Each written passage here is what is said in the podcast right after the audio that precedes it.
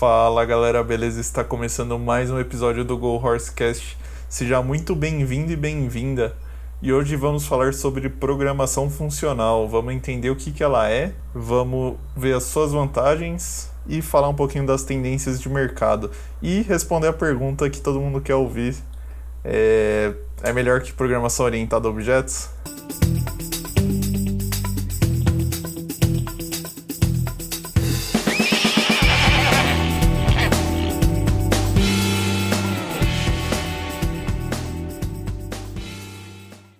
Bem, eu sou o Hugo, eu sou o host aqui do Go Horsecast e eu tô aqui com o Igor também. Opa, e aí? Sou o Igor, co-host aqui do Go Horse. Bom, para a gente entender um pouco melhor começar a falar de programação funcional, é, a gente pode falar um pouco antes das, de outros paradigmas de programação. Que, e, primeiramente, o que, que é um paradigma? Né? É uma forma de você estruturar o código, são formas, padrões de você estruturar o seu programa, né? E, e assim múltiplos programadores entender de uma forma melhor. E começando assim, a gente tem a programação imperativa que muita gente não conhece, porém acredito que seja o paradigma que as pessoas mais usam, que é a programação imperativa. Ela na verdade é uma lista de instruções que a gente vai passando e o nosso programa fica ali uma, uma lista de código mesmo, sem não tem ali tanta tantas regras e tantos conceitos como na, nos outros paradigmas, né? E um exemplo de linguagem que utiliza a programação imperativa é o C, por exemplo. Então, o C ele só tem o, as funções nativas dele e a estrutura básica é como if, else, switch, como declara função. E basicamente você faz a. Você não tem nenhum paradigma, nenhuma orientação do que fazer ali, além de usar aquelas funções para conseguir resolver seu problema. As funções e os recursos né, nativos daquela linguagem. E a gente também tem a programação orientada a objetos. Já nessa, ela é um pouco mais conhecida pelo nome, né? Geralmente nas faculdades, nas escolas de informática, geralmente se aprende é que o que é orientação a objetos e muitas vezes você leva meses para conseguir entrar o conceito do que é um objeto. E isso é até meio engraçado, eu nunca vi uma pessoa conseguir aprender fácil assim orientação a objetos.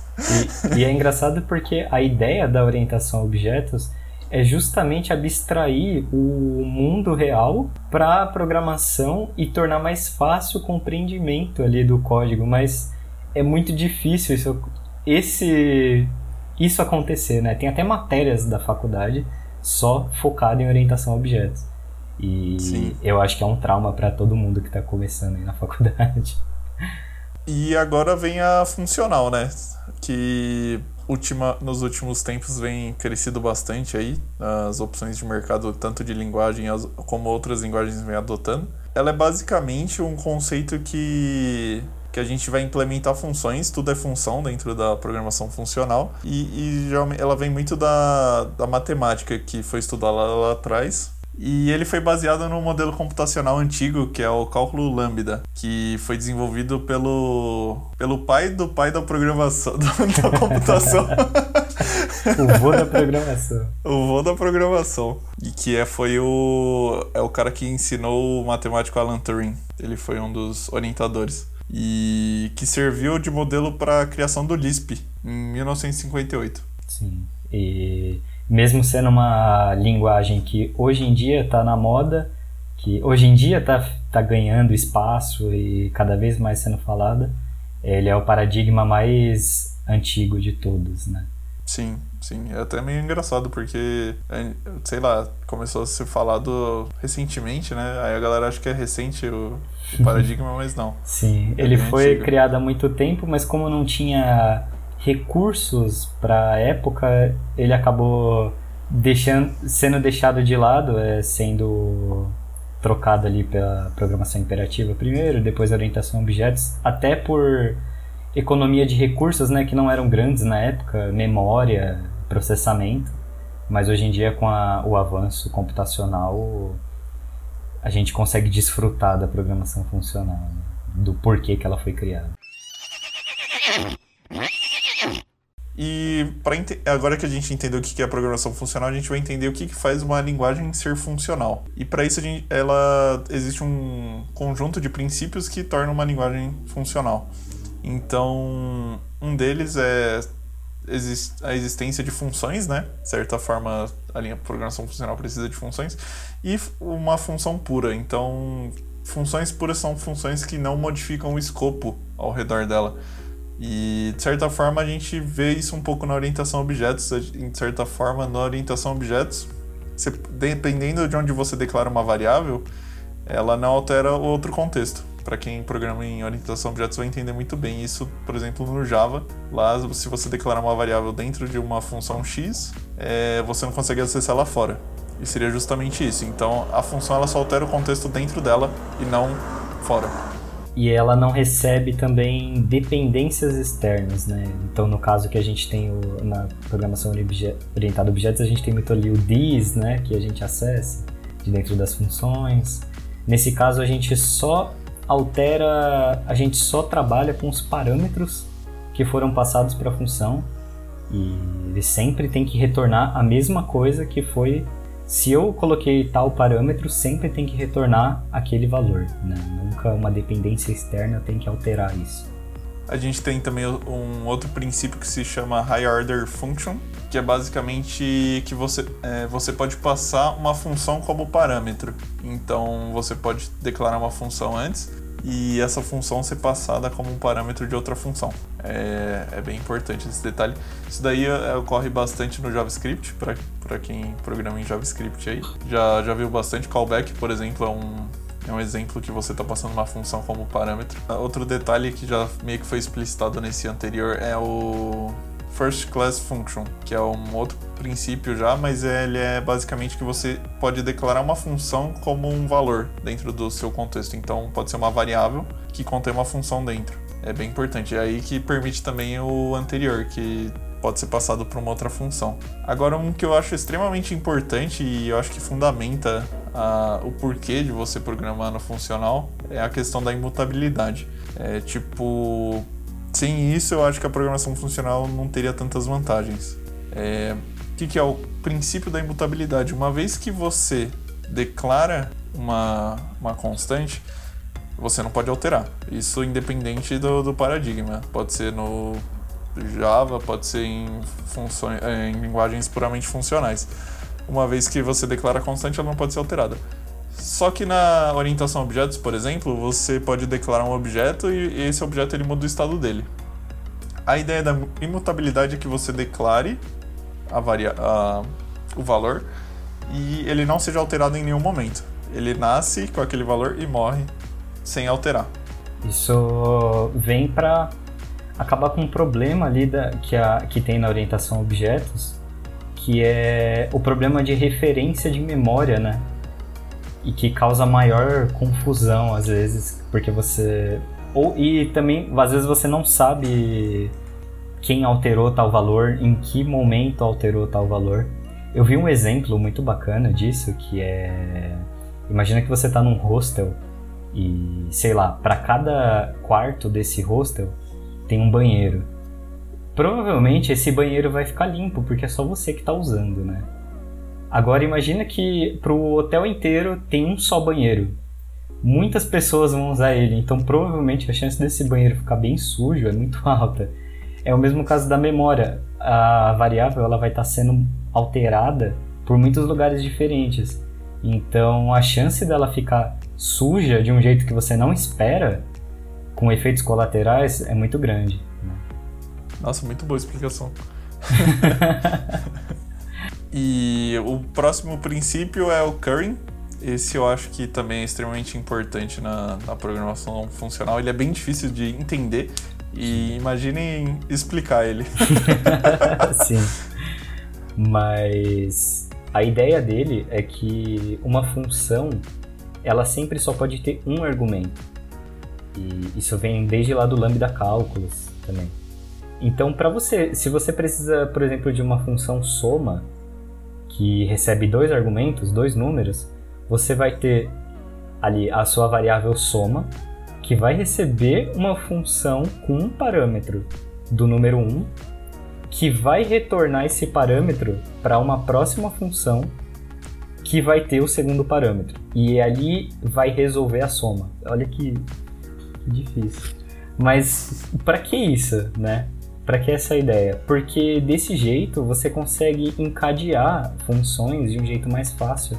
Você consegue resolver o valor de uma função é, de outras maneiras. Assim, você pode, por exemplo, receber primeiro ali o, o um parâmetro da sua função soma, o primeiro parâmetro. Só que você só quer resolver essa função só depois de fazer outras coisas. Então você consegue começar essa função recebendo um parâmetro e só depois de resolver tal coisa, de tal processamento, você passa o segundo valor para essa função e resolve ela. É, é, um, é muito difícil de explicar, é, assim, uma, é uma coisa muito prática, então eu recomendo vocês darem uma olhada nisso, porque é bem bacana na hora que você entende, assim. E ele nos leva a um outro princípio que é a composição de funções, né? O pipe, o famoso pipe, que é o momento que a gente vai encadear as funções. Então imagina que a gente criou ali todas as nossas funções, é... toda todas as funções, sei lá, para formatar, por exemplo, uma string. E agora, e cada uma delas tem uma responsabilidade própria ali. Uma vai pegar o primeiro primeira palavra de uma string. A segunda, ela recebe uma palavra e retorna ela com a primeira letra maiúscula, por exemplo. Então a gente vai pegar todas essas funções, vai passar um valor para elas de início e aí a gente vai encadeando essas funções uma com passando por parâmetro para outra, para a próxima, o retorno da anterior. Também é uma coisa meio difícil de se explicar. É...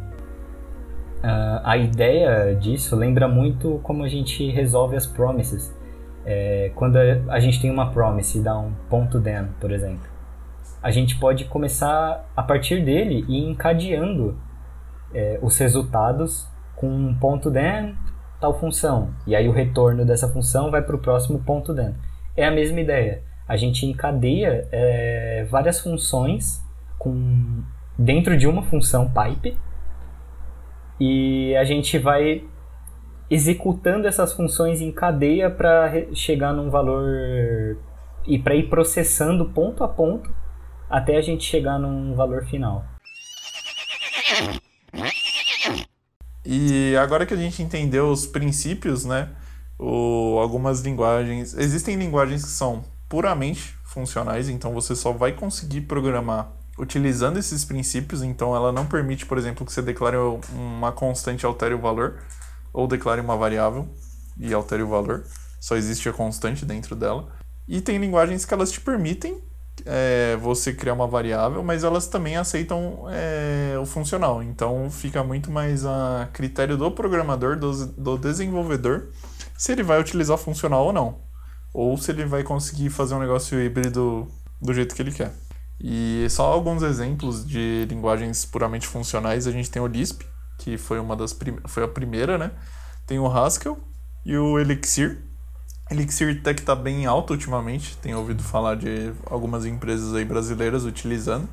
E até tive mesmo vontade de, de aprender, mas eu ainda não, não fui atrás.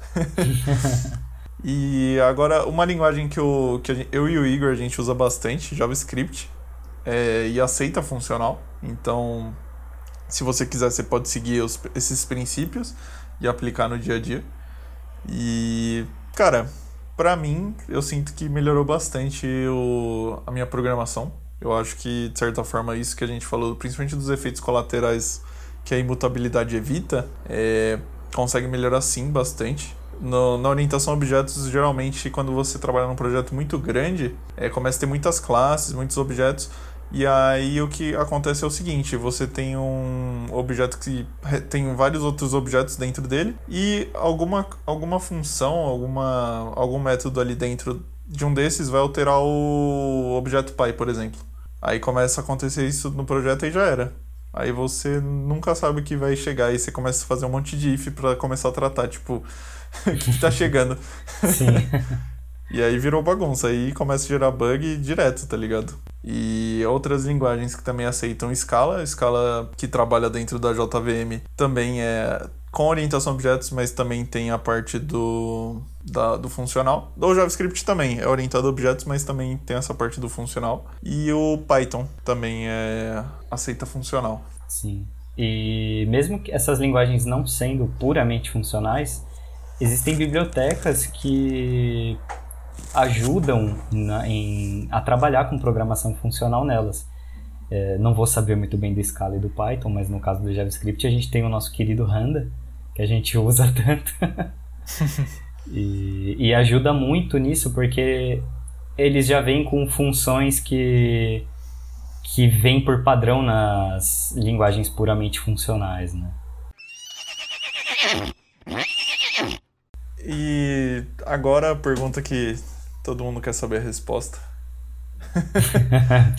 Se programação funcional é melhor que orientação a objetos? Bom, no, depende. depende do seu caso, acho que depende do seu projeto, depende do problema que você está resolvendo, mas na minha opinião, eu gosto mais, como o Hugo disse, eu acho que a qualidade do código ajuda muito nisso, melhorou muito. É, tanto em ter um código ali mais limpo, mais puro, né? Mas com menos efeitos colaterais que tem na orientação a objetos ou na ou na programação imperativa. E antigamente é uma coisa que não usavam tanto, como eu disse, pela questão de performance, né?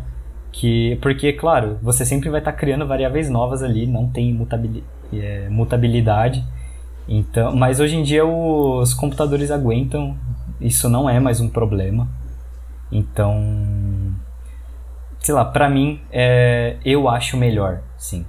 Pra, no meu caso, no meu tipo de uso, no meu, na minha forma de programar, para mim ela é melhor. Bem, eu acho que a, a orientação a objetos ela resolve muitos alguns problemas. Eu acho que a estrutura dela é bem sólida e que para projetos grandes pode, pode ser bom para projetos pequenos também. É, mas ela tem. Eu acho que se ela for usada de maneira errada, de certa forma, e, e abre muita margem para erro, justamente por, por não ter tanto. É, as pessoas não conhecerem, às vezes, é, alguns princípios. Tem aí é, no mercado, no super conhecido Solid, por exemplo, que, que se você seguir esses princípios definidos do Solid, por exemplo, o princípio da responsabilidade única, é, você consegue evitar muito bem esses problemas. Então, se você é uma pessoa que passa, passa pelo que eu passo, que eu passei, na verdade, com orientação a objetos, e tentar seguir o Solid já vai melhorar bastante a sua vida. O funcional, ele é bom, eu gosto bastante,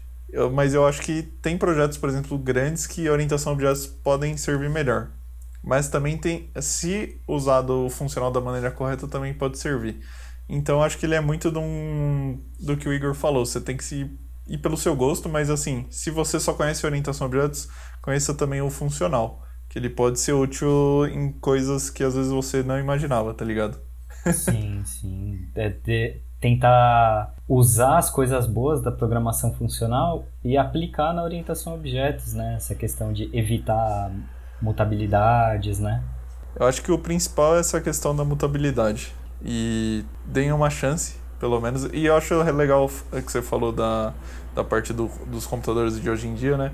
Que justamente essa questão de quando você precisa, alter, de certa forma, alterar um valor numa variável, digamos, ou num array, alterar o valor, o valor de cada item do array, por exemplo, você precisa gerar um array novo. Na orientação a objetos, você simplesmente vai lá e altera o objeto que está dentro desse array, por exemplo. Na, na, na programação funcional, não. Você vai fazer uma cópia é, vai gerar um map, por exemplo, que é uma função lá, e vai gerar um array totalmente novo, aplicando o que você quer. E, e hoje em dia não, não é problema nenhum se é, performance, basicamente. Mas eu diria, eu acho que o principal aqui é conseguir aprender as duas. É, sempre tenha em mente que As, é, pode ser que uma domine o mercado por completo, mentira, eu acho que não. é, não. Eu acho que elas já estão bem consolidadas no mercado, mas assim, dependendo de que empresa você quer seguir, vai fazer bastante diferença você conhecer funcional ou não. Tem várias empresas grandes aí surgindo, tipo Nubank, que usa Clojure é, com funcional, mas ah. nenhuma é melhor que a outra. Eu acho que o que faz. Elas são ferramentas e depende muito do, de quem está usando a ferramenta. E se você usar um martelo para tentar prender um parafuso na parede, não vai dar certo. E também tem algumas tendências que a gente enxerga no mercado. É o que eu vejo hoje.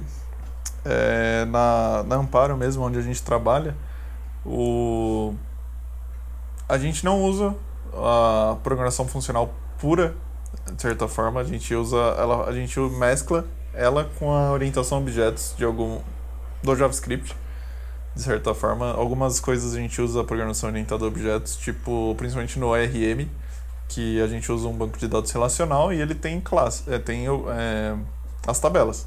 E faz muito sentido ele ter os métodos agrupados, é, os atributos estarem listados no mesmo arquivo, para ser um negócio intuitivo, né?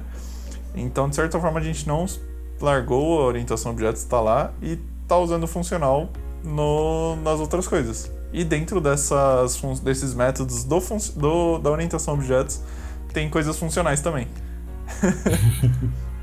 e de certa forma, não, eu acho que ainda nem existe um nome para isso, mas eu enxergo que seja um movimento de. um paradigma híbrido, né? Sim. De você usar o melhor dos dois mundos. Sim. Não, não, é muito difícil e eu acredito que na programação web não tenha nem como você ser 100% funcional também.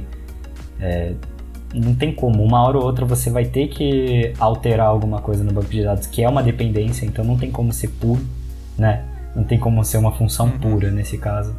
Ou então no, no front-end você precisa alterar o DOM, você precisa manipular alguma coisa na tela. Isso é uma dependência externa você e acaba não sendo uma função pura. Então, mas a ideia é aquilo lá, é você tentar ser o mais puro possível, o mais funcional possível sempre.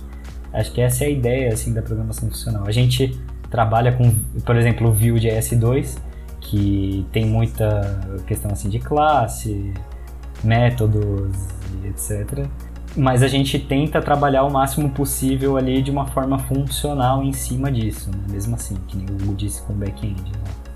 Então, mesmo que você trabalhe com orientação a objetos, tenta deixar híbrido assim, né? Se você vai, se você sabe que aquelas funções ali vão precisam ser impuras, se você precisa fazer algo com uma dependência, tenta juntar essas coisas no mesmo lugar para você saber se vai ter que mudar, para você saber o que está mudando. Para você saber exatamente se der um problema, você vai pensar, ah, aonde está alterando é ali. Então você já vai direto ali, você não vai ter que ficar caçando esse.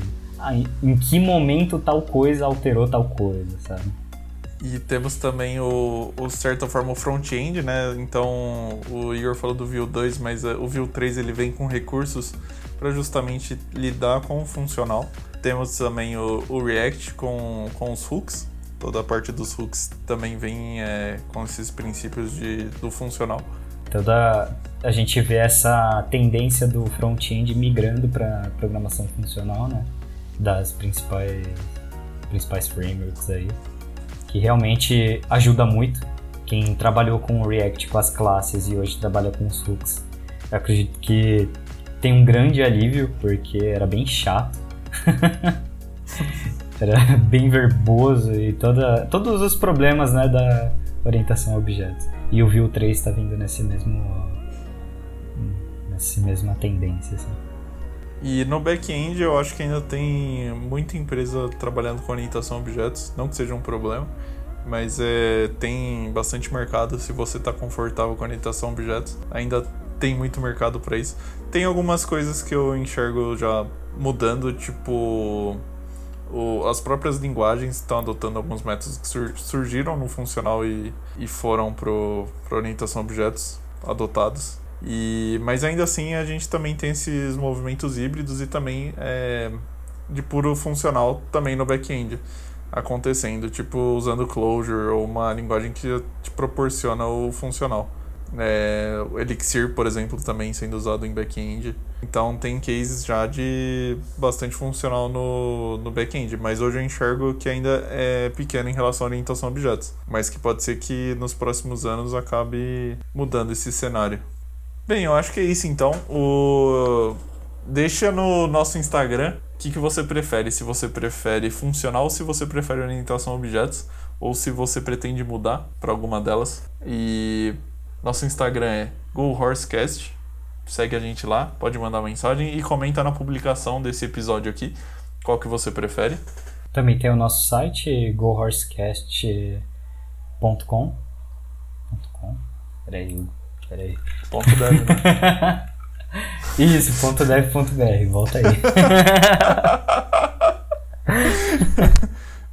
gohorsecast.dev.br Isso.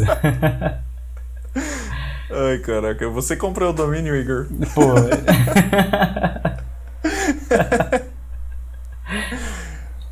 É, então é isso, valeu, falou. Valeu, falou.